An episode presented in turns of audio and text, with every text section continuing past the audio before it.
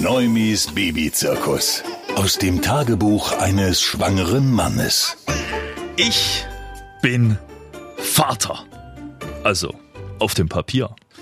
Und ich hätte tatsächlich niemals gedacht, dass ein Weg zum Amt und ein paar Unterschriften in einer so dermaßen sterilen und bürokratischen Umgebung mich so dermaßen begeistern können. Meine Freundin hat im späteren Laufe der Woche äh, zu mir gesagt, dass wir das doch jetzt alle kapiert hätten. Also fast schon genervt. Weil ich es wirklich allen möglichen Leuten erzählt habe. Auch an jeder Ecke es nochmal wiederholt habe, dass ich jetzt wirklich amtlich bestätigt Vater bin und wir die gemeinsame Sorge haben. Sie kann das als Frau vielleicht gar nicht so richtig nachvollziehen, weil bei ihr ist es ja mehr als ersichtlich, dass sie die Mutter wird.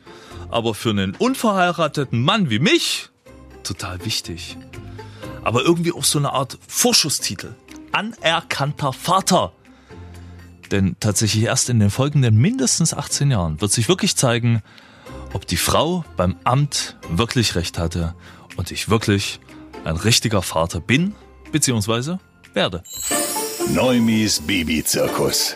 Aus dem Tagebuch eines schwangeren Mannes.